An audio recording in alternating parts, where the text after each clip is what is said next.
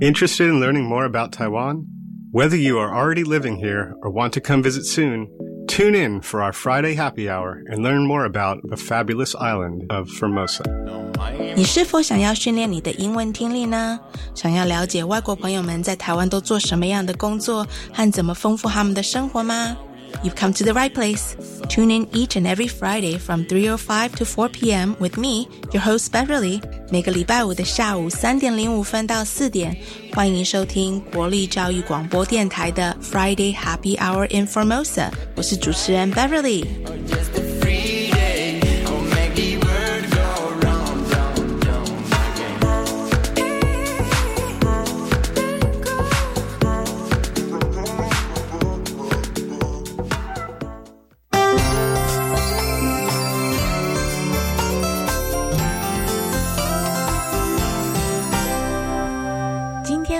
Happening 台湾的单元，我们要宣布一个台湾的好消息。另外，今天 Show Me 台湾台湾给套套，我们要介绍一个 Moving Kitchen 火车。On a new segment today, we will announce some great news about Taiwan.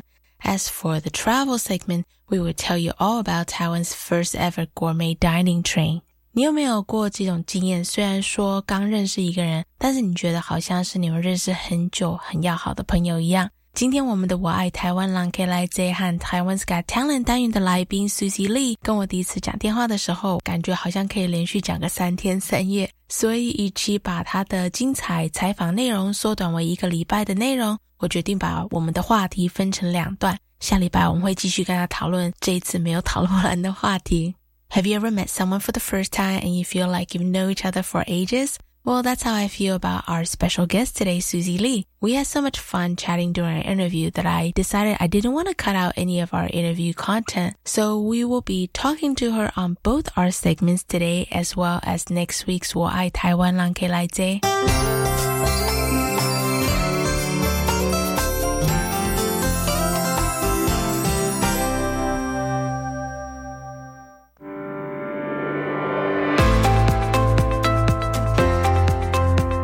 到了 What's Happening 台湾这个单元，我们用英文以说新闻的方式，提供给外国朋友们了解台湾这一个礼拜的一些重要大事。This is our new segment of the show, What's Happening Taiwan. Each week, we feature one news story from Taiwan for our listeners. Did you know that it snowed up in Taiwan's highest mountain, Yushan or Mount J, this week? This is such a rare thing to happen in May. A total of 0.5 centimeter of snow had accumulated on Yushan's North Peak. And here I was last week thinking with the scorching heat that summer was actually coming early. what do I know? So, for this week's news, the latest U.S. Business Environment Risk Intelligence Report ranked Taiwan as the third best destination for investment. The American Institute uses three main indicators to assess investment risk operating conditions, political risk, and foreign exchange slash external accounts position risk. In the April report, Taiwan's total score was tied with South Korea for third place with the two countries trailing behind Switzerland as well as Norway. While this is very exciting news for Taiwan, besides Susie from this week's episode, I actually have a few expat entrepreneurs lined up to really further discuss the real problems and challenges foreign investors as well as entrepreneur faces when starting a business here in Taiwan. I don't want to take away from giving ourselves a pat on the back with this high ranking. This is great to know that Taiwan is gaining international recognition, but I definitely think there is room for improvement. So I am making it a personal mission to try to explore these types of topics on the show so that way we can learn on how we can make a change for the better. 嘿，你有听说玉山这个礼拜下雪了吗？ 天呐，上个礼拜天气才开始热了起来，我还以为夏天要提早来临了。但是这个礼拜又开始冷了起来，大家出门要记得多带一件外套，不要着凉喽。今天介绍的新闻是美国商业环境风险评估公司公布今年第一次的投资环境风险评估报告出炉了。台湾的整体投资环境风险评比排名居全球的第三名哦。那在这次的营运风险与政治风险两项指标都有明显的进步，显示台湾投资环境正朝着正确的方向在改变。当然，这是一个好消息，因为近几年来，台湾慢慢在国际上的平台开始被大家注意到，这个排名当然是一个荣耀。开心归开心，但是其实除了这个礼拜的来宾以外，我接下来还有安排邀请很多在台湾创业或者是投资的外国朋友们一起来探讨这一些话题。因为我真的很想要深入讨论外国朋友们在台湾创业上会遇到的一些问题以及困难，所以期待可以带给大家一些用正面的方式来讨论如何解决这一方面的问题哦。好，今天的新闻就到这里。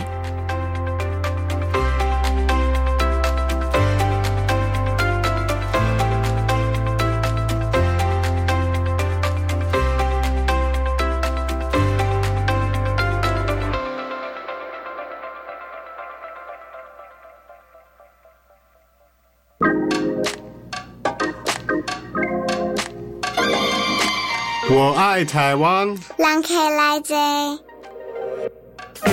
Today we will be combining the 我爱台湾 Line K Lai Zhe segment with Taiwan's Got Talent for our multi-talented guest today, Susie Lee. 今天的特别来宾 Susie Lee 实在是太多才多艺了，所以今天的节目会有点不一样。我们两个采访的单元将会专访她。I want to welcome Susie to our show. Hi, Susie. Hi, Beverly. Thanks for having me. Can you give our listeners a quick self-introduction? Sure. Uh, my name is Susie Lee, and I moved from the US to Taiwan uh, almost two years ago. I am an artist and a startup entrepreneur, and I have a four year old daughter that I am solo parenting here. What brought you to Taiwan? So, my co founder of my startup, which is called SoopahGenius, and we are creating a software called Catapult, we were accepted to an accelerator here in Taiwan called AppWorks. And they've been around for a number of years. They're very well respected. So, when we were accepted, um, we both had to come over to be a part of this accelerator and for me to work more closely with my co founder, Mike.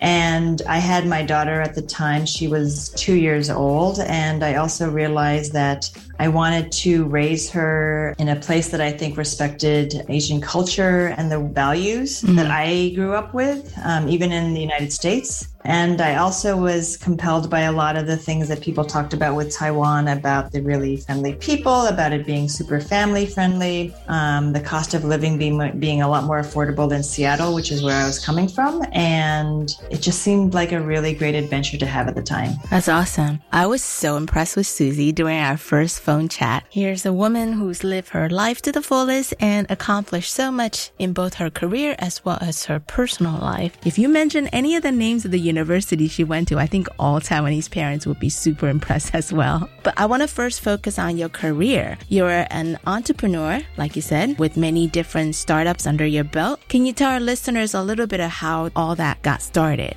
Sure. And it's funny though, Beverly, when you say career, because I think, oh, careers are planned.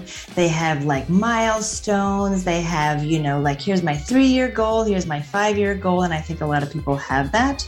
And uh, for me, I think, I don't know, I just felt like I need to go from my one next meaningful adventure to the next one. kind of what happened at the end is like you look back and you go, oh, I guess, sure, that's an interesting story and a narrative. Yeah. But uh, yes, so many Taiwanese and Asian families would resonate with this. I did very well academically in high school and, uh, well, basically pretty much all my life. Yeah. Um, got accepted to Yale. Of course, at that point, I think my parents were like almost high fiving, although they were probably also like, oh my gosh, how can we afford the tuition? But okay. Um, I was going to go, you know, I was going to become a doctor, which is what I had told them since apparently I was five years old. And then from there, I veered quite strongly uh, to a direction that wasn't the sort of typical Asian parent narrative that they want for their kids, which is I decided I didn't want to go to medical school.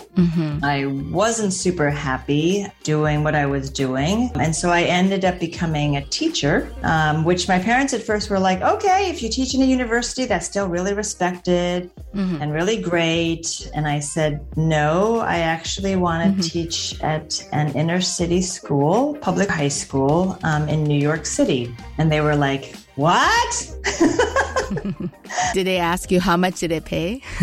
uh, they didn't ask about that, but they did just wonder, like, why, right? They just felt like you went to the, one of the top schools, uh-huh. you had the whole world at your feet, and you decided you wanted to become a teacher in an uh-huh. urban school, in an urban public school. Uh-huh. And I said at the time, maybe a little idealistically, I said, well, if everyone like me actually became a teacher, uh-huh. can you imagine what the world would be like? Yeah, that was not satisfying enough for them. of course, it's not.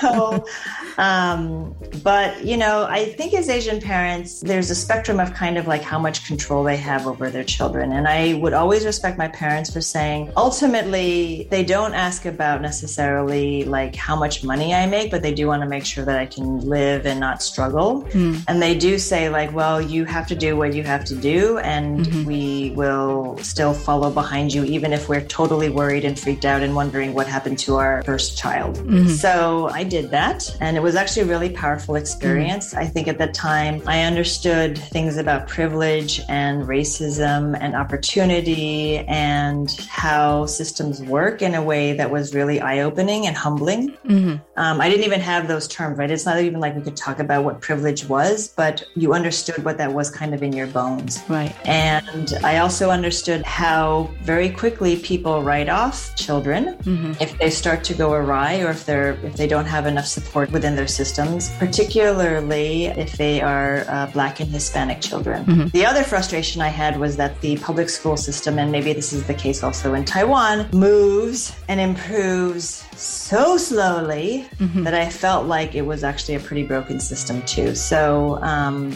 I got out of teaching, mm-hmm. thought maybe I need to go back into the medical school track, but was really unhappy about it. So I'll tell you, like, before I applied to all the medical school stuff, I kept thinking every morning, I'm just going to sleep as long as I can because if I become a doctor, I'm never going to be able to sleep in ever again and my life will be miserable. which is not a great way to start a career, right?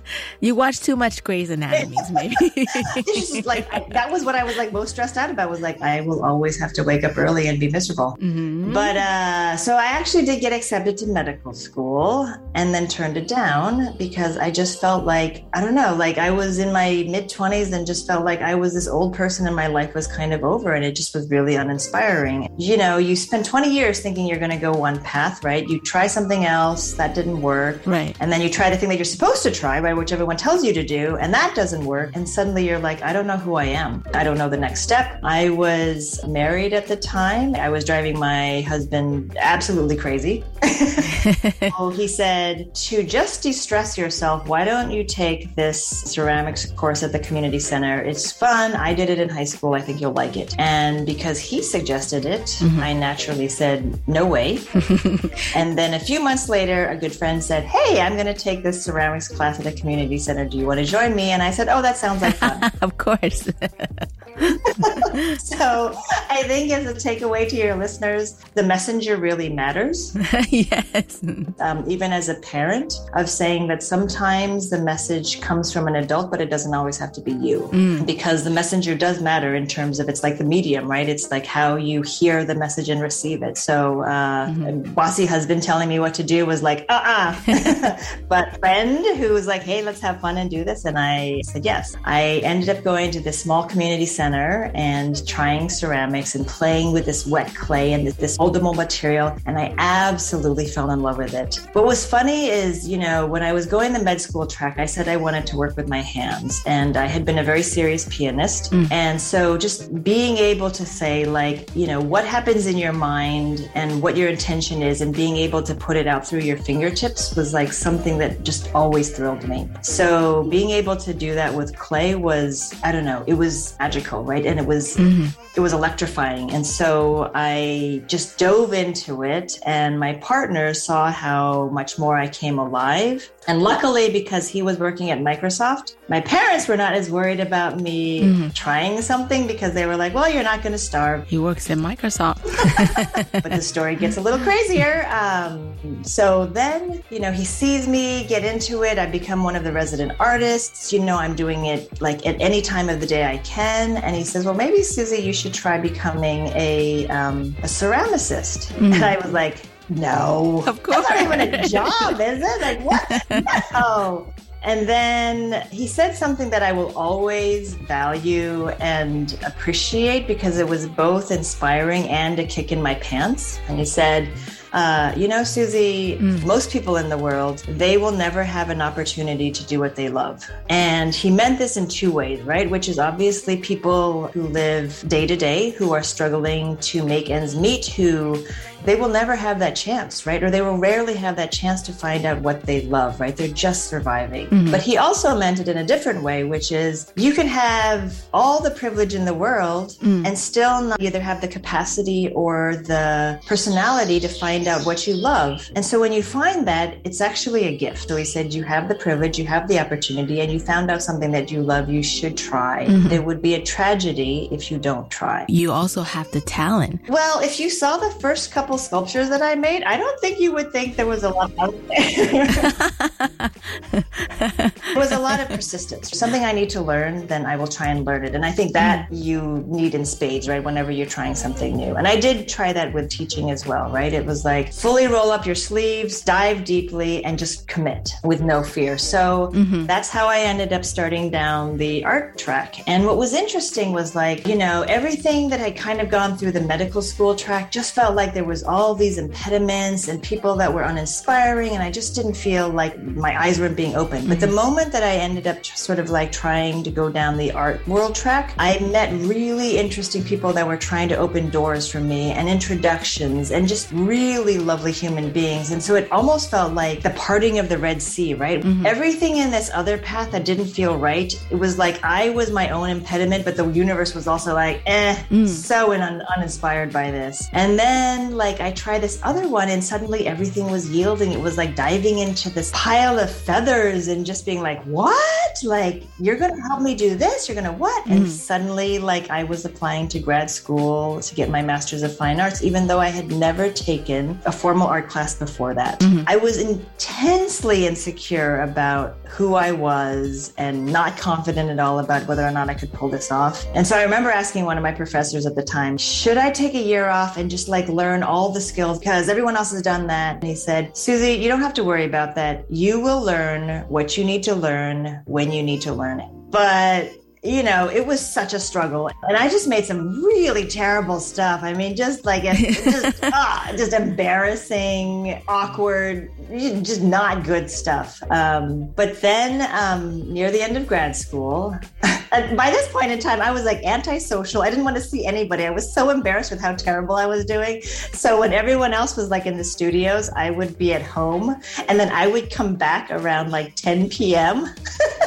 when it was totally empty just being in my studio at that point because I just felt so sorry for myself Aww. and just embarrassed, right? And so I was like, okay, I'm just going to try to work when there's no other distractions. Mm-hmm. So, like from 10 p.m. until about two or three in the morning, I would just wander around and mm-hmm. I would try little experiments. And so I was now trying to tap into like my science side and said, I don't think I'm going to get inspiration any other way except by just trying a whole bunch and seeing if it works or not. And so I ended up ripping things and throwing things against the wall and burning things things. And I ended up burning two pieces of string and then filming their shadow and the way that these two strings interacted with each other and twisted and just burned into nothing. Mm-hmm. I was like, mm-hmm. I don't know what it is, but mm-hmm. this is working. And so I ended up creating a sculptural piece that was this curved wooden screen and it took two strings that were burning vertically. I turned it 90 degrees to its side so it was traveling almost like music. And mm-hmm. as the projection curved around this sculpture, uh-huh. it ended up being a powerful metaphor of like a journey through life of two individuals kind of traveling together and also letting each other go. Or like for me, I thought it was like me and this identity that I had and letting it all go. Uh-huh. Oh, and meanwhile, during this time, I actually also yeah. divorced my husband. Uh-huh. And part of the reason that I got divorced was actually not because I didn't love him or that I didn't think he was a good provider, but it was because he had been such a strong opinion and someone that I was leading leading on so hard. And at one point in time, he told me something about, like, oh, I don't think this is going to work. And I said, I think it is. And it broke me when he was just like, I don't think a real artist would actually do that.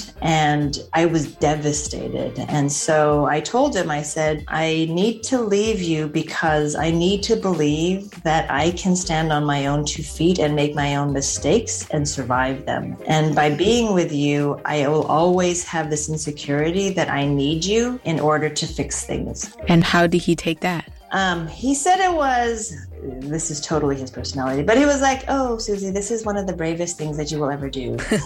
and I was like, wow, third person's perspective. yeah, but also just like, you know, he made the separation really honorable. Mm. Um, and I let him go, right? And mm-hmm. it was deeply disconcerting. And again, you know, sort of in this like perfect Asian child narrative, I was like, okay, I punted medical school. I uh, ended up becoming an artist. Mm-hmm. I am now divorcing my super stable and loving husband. Like, what? You're sabotaging yourself, your mom would say. I mean, but they were just like, okay, okay. Oh, you know, wow. But, but like also deeply worried about me, right? Like, yeah, of course. All Asian parents. All Asian parents. I mean, all parents, really. But, you yeah. know, I mm-hmm. think one of the most loving things that they did was actually to say, and not saying this out loud, right? But like, we think you're crazy, but we trust you. But also, you have to figure this out. Mm-hmm. And that was kind of their gift to me.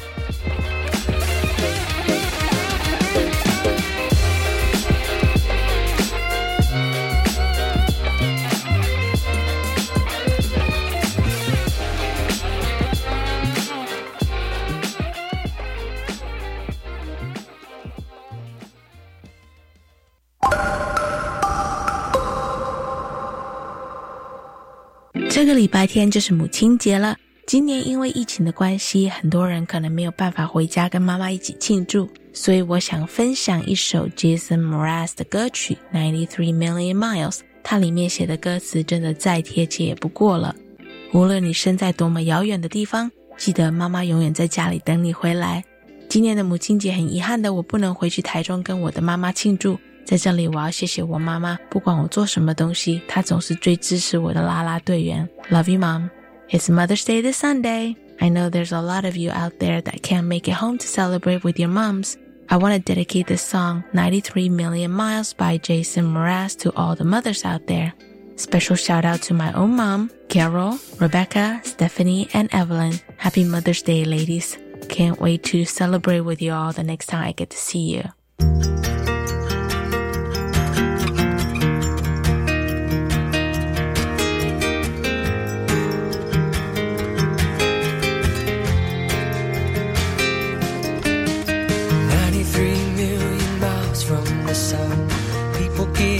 get ready. Cause here it comes, it's a light, a beautiful light.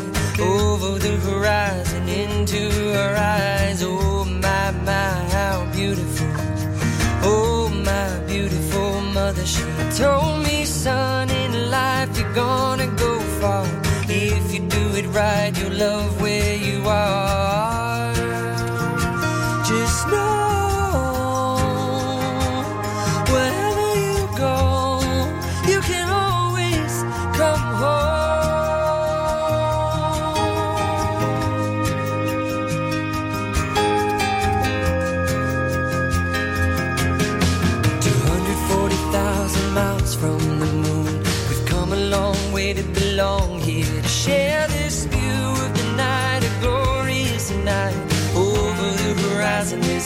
bright sky. Oh my, my, how beautiful. Oh my, irrefutable father. He told me, son, sometimes it may seem dark, but the absence of the light.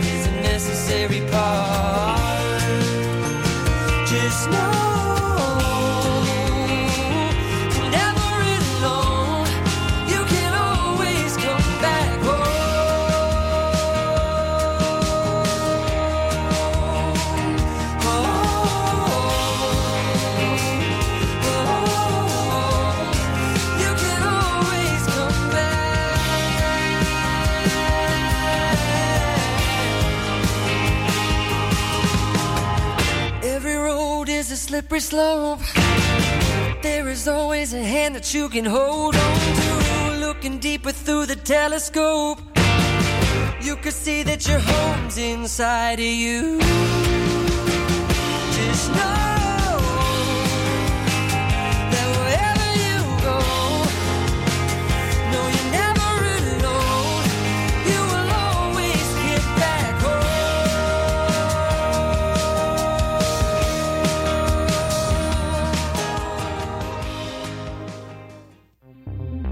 大家好，我是指挥中心资讯组组长蒋宏卫。下载台湾社交距离 APP，让自主防疫更便利。如果您曾近距离接触确诊者，APP 会发出警告通知，提醒您留意身体状况。如有症状，请先快筛或前往就医，避免搭乘大众运输工具。使用台湾社交距离 APP 可以保护自己及他人。有政府，请安心。以上广告由行政院与机关署提供。目前已进入汛期，这也是台湾最容易遭受台风、水灾、土石流侵袭的时期。虽然汛期带来丰富的水资源，但也可能引起洪涝灾害，请民众留意气象资讯，加强居家防灾准备。请疏通水沟、下水道，以降低汛期带来的灾害损失。掌握及时防灾资讯，请上经济部水利署防灾资讯服务网或下载行动水情 App。多一分准备，少一分损失。以上广告由经济部水利署提供。工商服务业的朋友，大家好！六月一号到七月三十一号，请支持一百一十年工业及服务业普查。普查员会佩戴普查员证，提供至受查单位函，您的资料绝对保密，请安心接受访问。五月十八号到六月底前，也欢迎自行上网填报哦。工商普查到底来，台湾经济亮起来。以上广告由行政院主计总处提供。找到工作新价值，拥抱职场新境界活动快报。五月份将举办三场系列活动，分别有粉彩艺术及桌游体验，让你好好释放压力、自我疗愈。还有还有特别又有趣的产业论坛，带您了解时尚产业的四大领域及产业趋势。更多详情请上高雄市政府劳工局劳工教育生活中心官网查询。里是教育广播电台高雄分台，我们的收听频率是高平地区 FM 一零一点七，恒春地区 FM 九九点三，澎湖地区 FM 九九点一，江南地区 FM 一零七点七。欢迎您收听教育电台所制播的优质节目。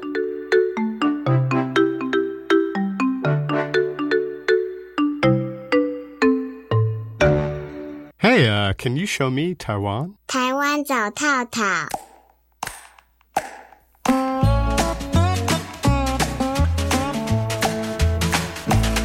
接下来这个单元是 Show Me 台湾，台湾给套套。这个单元我们会介绍一些台湾有特色的城市美景，给外国朋友们了解与参考。Show Me Taiwan is the segment of the show where we introduce different places to visit in Taiwan. Today, I want to introduce a moving destination that combines gourmet fine dining with rail travel experiences. I'm talking about Taiwan's most beautiful train, the Moving Kitchen, which debuted back in March this year.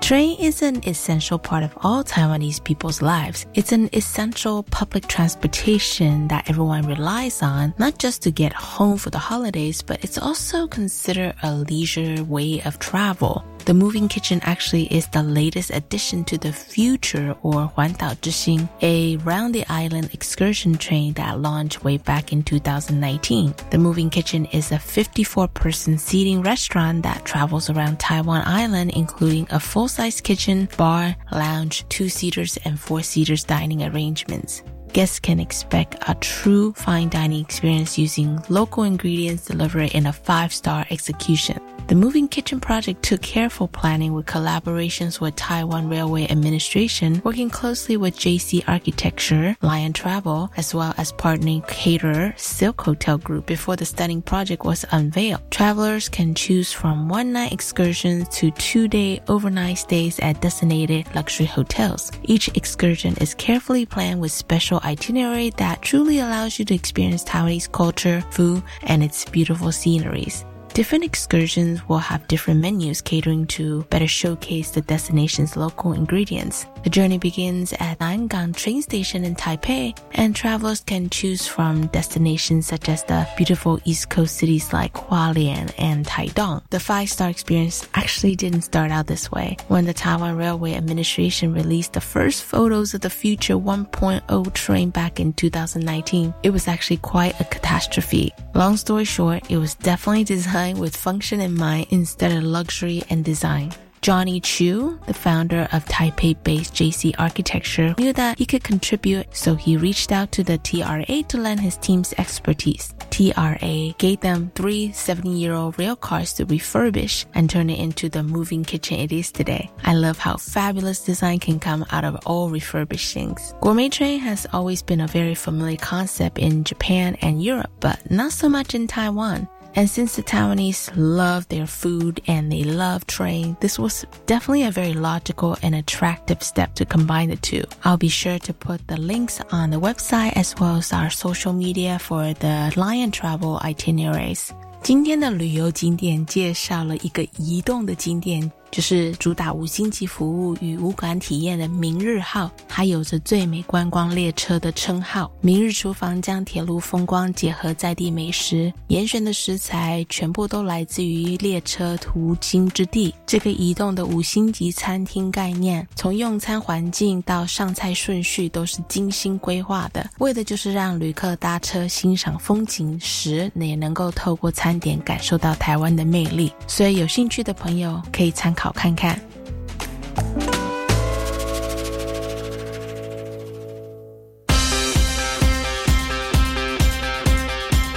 Hey, Taiwan, you got talent. 赞。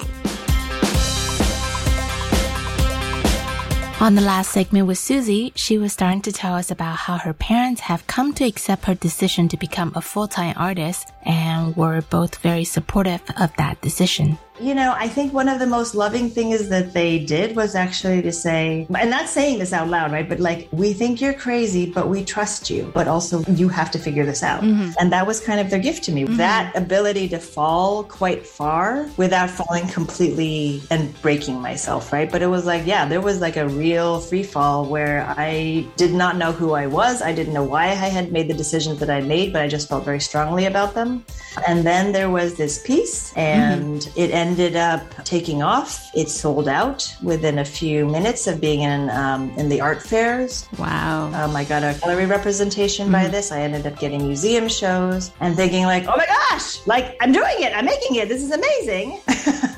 but but because I just can't seem to let well enough alone. Uh-huh. You know, you're you realize that art collectors are like the one percent of the one percent, and showing the work in these spaces and in museums where they're only open from 10 a.m. until 5 p.m. Tuesday through Saturday wasn't really reaching out to an audience that I thought really needed art, actually, in a way, or wanted some kind of inspiration. And so suddenly, I'm pulling in experiences of like my teaching in the inner city schools in New York, right? Mm-hmm. And thinking like, what kind of access do I want the world to have about anything? I think people want to be inspired and they want mm-hmm. beautiful narratives and they want to feel they're special, right? And but this was only to a really limited audience. So I ended up exploring more things outside of sculpture into multimedia things. Hmm. From that I stumbled into the world of apps and I was single at the time, having dated multiple artists and being like, oh, I, I can't keep dipping into this pool. This is it's getting too small here. totally.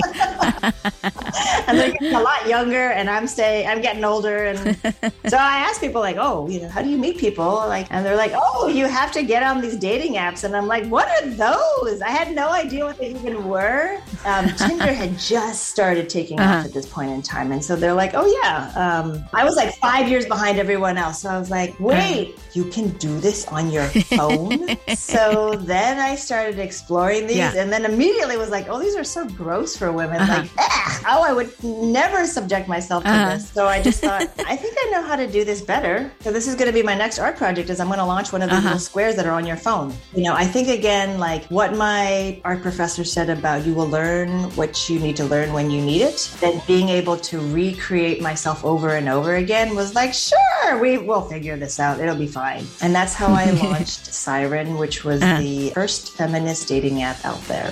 Before Bumble or Me Too, the hashtag Me Too movement, I Mhm. recognized that technology and the internet wasn't equal. Mm, Women sure. wanted to feel empowered on these sites, and that actually uh, uh, putting men in a more positive light so they didn't have to be creepy was Mm. actually a good thing for a lot of guys, and also empower women to be able to control their identity online and that they didn't have to say, oh, hey, my boss or my coworker or my customer now knows that I'm like dating, right? Yeah. And, you know, and we, we found that also the case with men too. Like they just, they just wanted that kind of separation. And so Yeah. we created a dating app that was fostered on consent and mutual respect. Mhm. That conversation was probably the most important thing for people to have. Um, so, but that ended up like getting down the like, oh, you have an app, it's taken off. It's like on the front page of the Seattle Times. Like we, the press around this was like insane. So they were like, you have a startup. And I was like, what's that? You're like, it's an art project. What are you talking about? um, but the one thing that I delineated it from being an art project is I said, I don't want these just hanging on in a gallery wall and then after a month exhibition, like taking it down. Mm. So I said, I want this on everybody's phone that you should be able to download this from an app store and that 24 7 you should be able to access my artwork. Mhm. Um, but that ended up spilling into becoming an actual startup. And I brought on, you know, I had a co founder. Um, her name was Katrina, and she ended up being the designer and the marketing. And, and we worked through this thing for about four years um, Mhm. until it had to sadly close at the end due to funding issues and all that kind of stuff. But it was a really powerful experience. And what I would have to say is, you know, for something that we made, uh, people got married. Aw. They to like long term relationships. Uh-huh. They found happiness. Uh-huh. We actually did like real impactful work. Yeah. Yeah, it was it was a really wonderful experience, and so so I did that. Um, then it closed. Uh-huh. During the interim, I was like, "Oh hey, um, funny story. The guy that I'm seeing casually, uh, I'm now pregnant. Yeah, it was not something I had ever wanted or planned in life, and so you know, let's tick off now. Like, okay, high point of Asian parents, uh, you know, narrative was, you know, valedictorian in high school, gets to Yale, gonna become a doctor, gonna become like a hand surgeon, woo, right? And then like, crazy fall, now capped by, hey, I have an accidental pregnancy and I think I want to go through with it. You know, and again, I think to respect my parents in terms of who they were, they were like, we have invested and trusted a lot in you and we want you to live your life and we don't want you to feel trapped by an accidental kid or by something that you don't actually want. But a kid is not Uh-huh. something you could just lightly make a decision on. We don't want this thing to burden and ruin your life in a way that you regret. And I thought that was a really compassionate way to say, Are you sure? Yeah, so that ended up happening. And, you know, it was really, really hard. But um,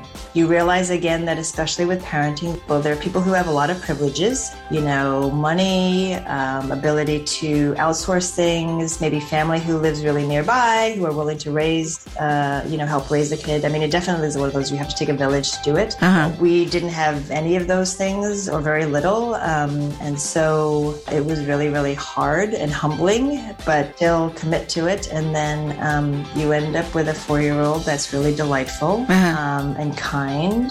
Like again, like you know, I, I I sometimes have kind of a weird feeling about like the word career, and Mhm. I also have like a weird itchy feeling around the word parent because I think it assumes that you sort of impart all this knowledge to this little thing, and I actually think it's the reverse. You know, I think that I'm here to keep her alive and to keep her sort of socially within certain boundaries. She's actually, I think, my guide in life. Aw. And I actually think even with parenting, that's what you do. You end up sort of like saying goodbye to things over and over again, and you just have to, you know, figure out how well how can I do this with a certain amount of grace and you know as, as Mhm. little damage to the world as possible. You know, because that's how a human being becomes independent, right? And, and a lot of Mhm, like you mhm. start to give up these things Totally. that you are fully responsible for.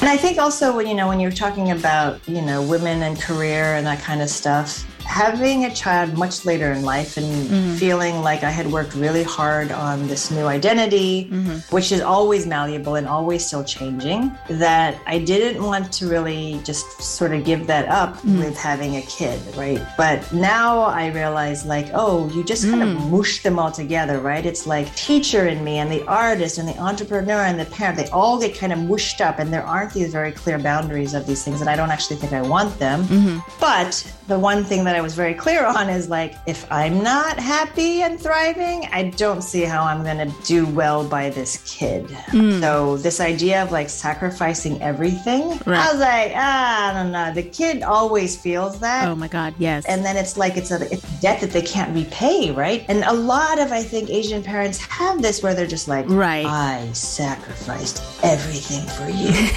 You, you know, even for my own parents, I was like, we can never do enough. yeah, no, So exactly. Then I was like, all right, well, mm-hmm. what are the things that are going to help me thrive? You know, when she was born, I was like, hey, who wants to watch a baby? Even things like we we never really watched like kid shows. I like Mary Poppins. We're gonna watch Mary Poppins, Uh-huh. and even though she didn't really understand it, I was like, I'll explain it to you because I'd rather explain the story of this than like some inane, like rhyming, annoying kid thing that tries to teach you the alphabet. I was like, I don't want that. In the same way that when art tries to be too educational, you like it becomes like a vitamin, right? It's like not very inspiring, right? You're just like, look, I want I want mm. beauty, I want a mm-hmm. good story, I want to be inspired, um, I want to be emotionally moved. I don't need you to lecture me about mm. something. I think it's kind of similar with kids. It's like mm-hmm.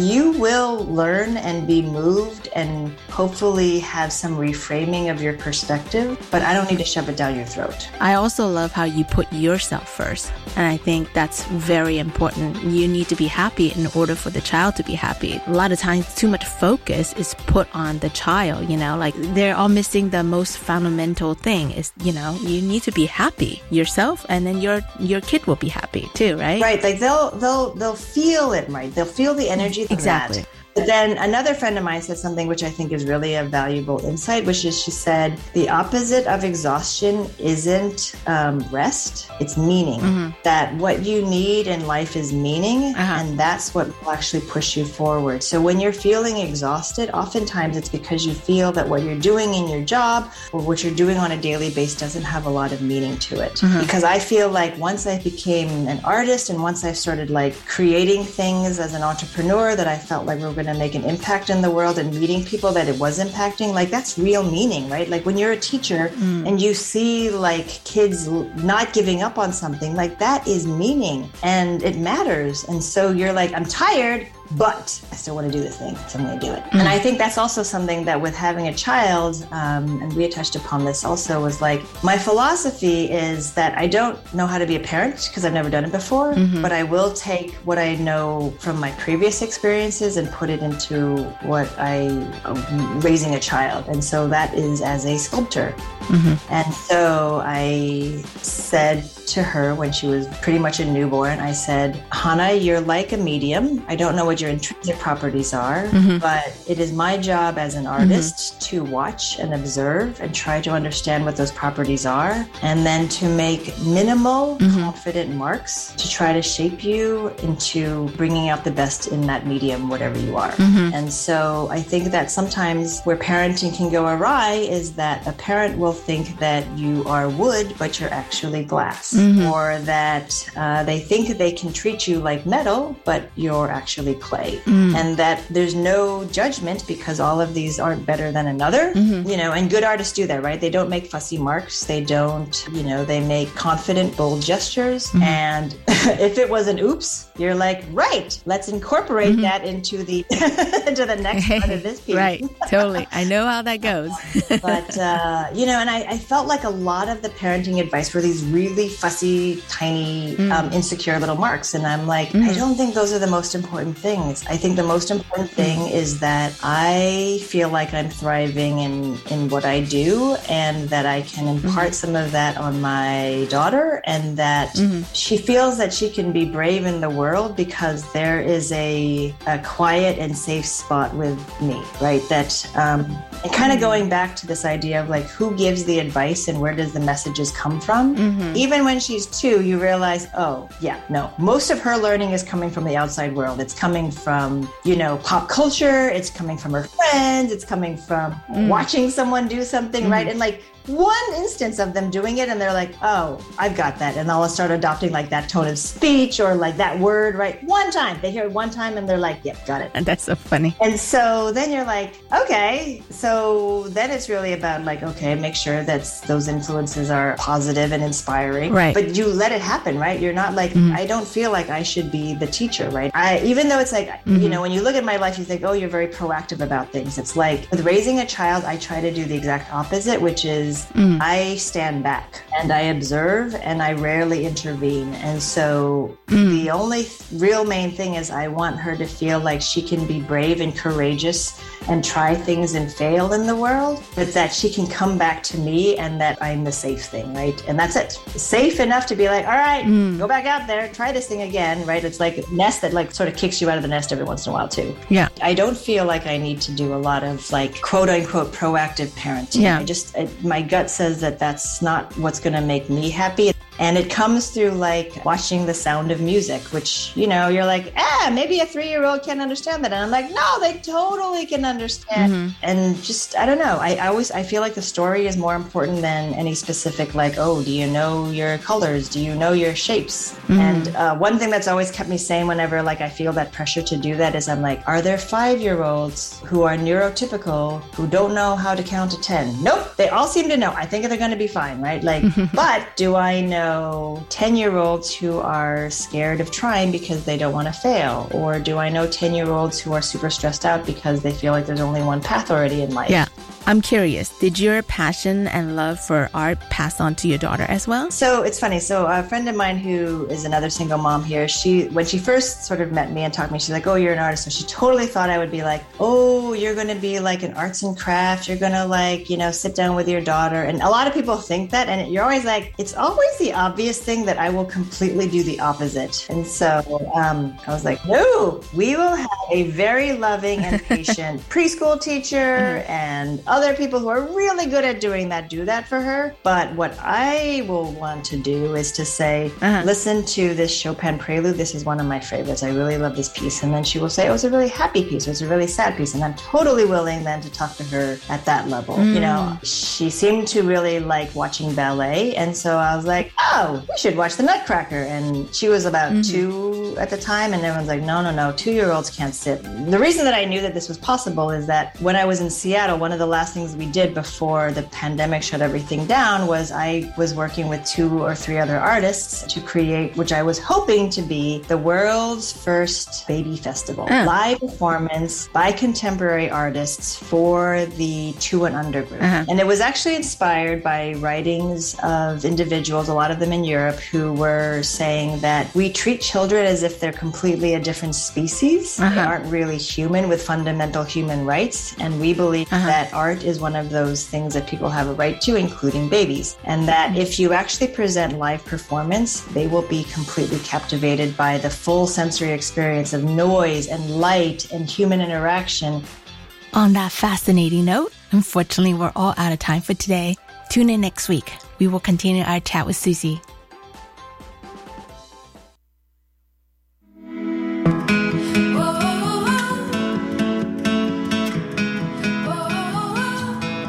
我们节目里每个礼拜都会播放一首由住在台湾的外国朋友表演或者是创作的歌曲。接下来要播放这首原创歌曲《Taiwan Song》，是来自澳洲的 Ronnie 所创作的歌曲。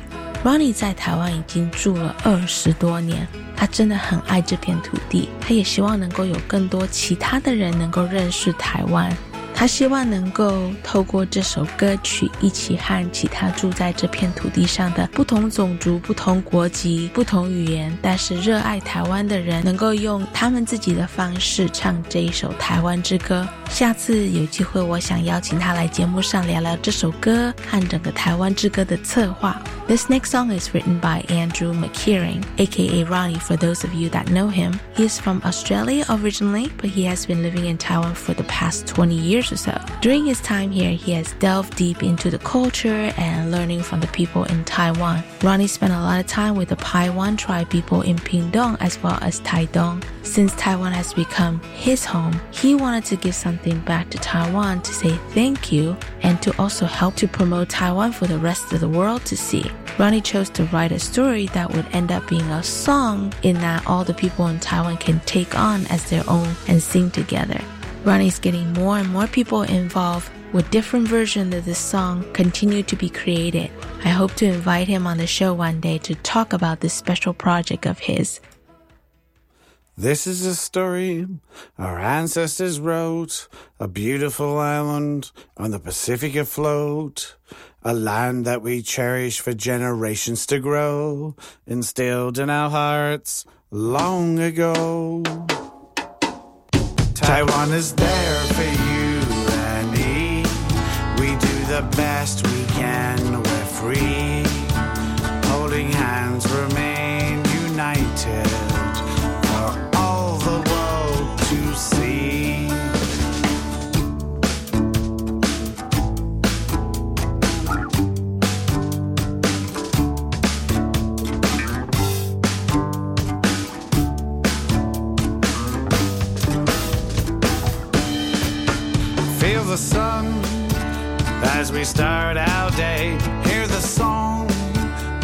our children play, like the eagle high in the mountain sky. Taiwan as one, we all can fly.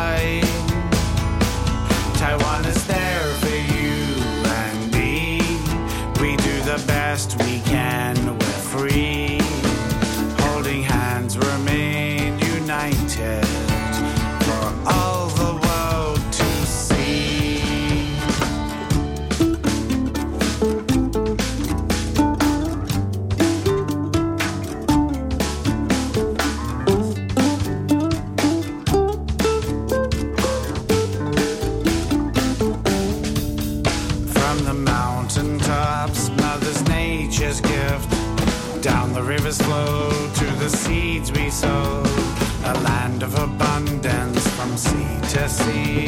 Together is one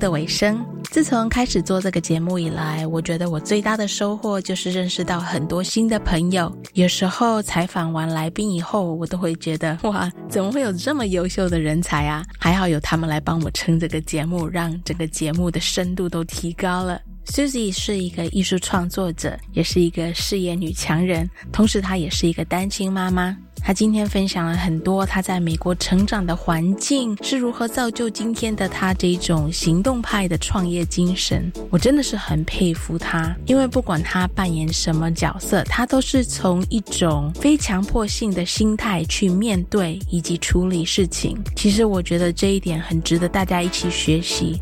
我尤其佩服他教育他女儿的方式，他称呼自己为“小小人类养育者 ”（Small Human Nurture） 是真的很贴切。That's all the time we have for this week. One of the most rewarding thing about hosting the show is that I get to meet so many new friends along the way. I am honestly constantly blown away by all my show guests with their ideas, dreams, and what they have accomplished here in Taiwan. Susie is a true modern day woman and her story as the super single mommy problem solving entrepreneur aka artist truly inspired me. You too can find your own happiness and write your own story however you aspire to be. Be your own voice and don't be afraid to think about what others might think or say.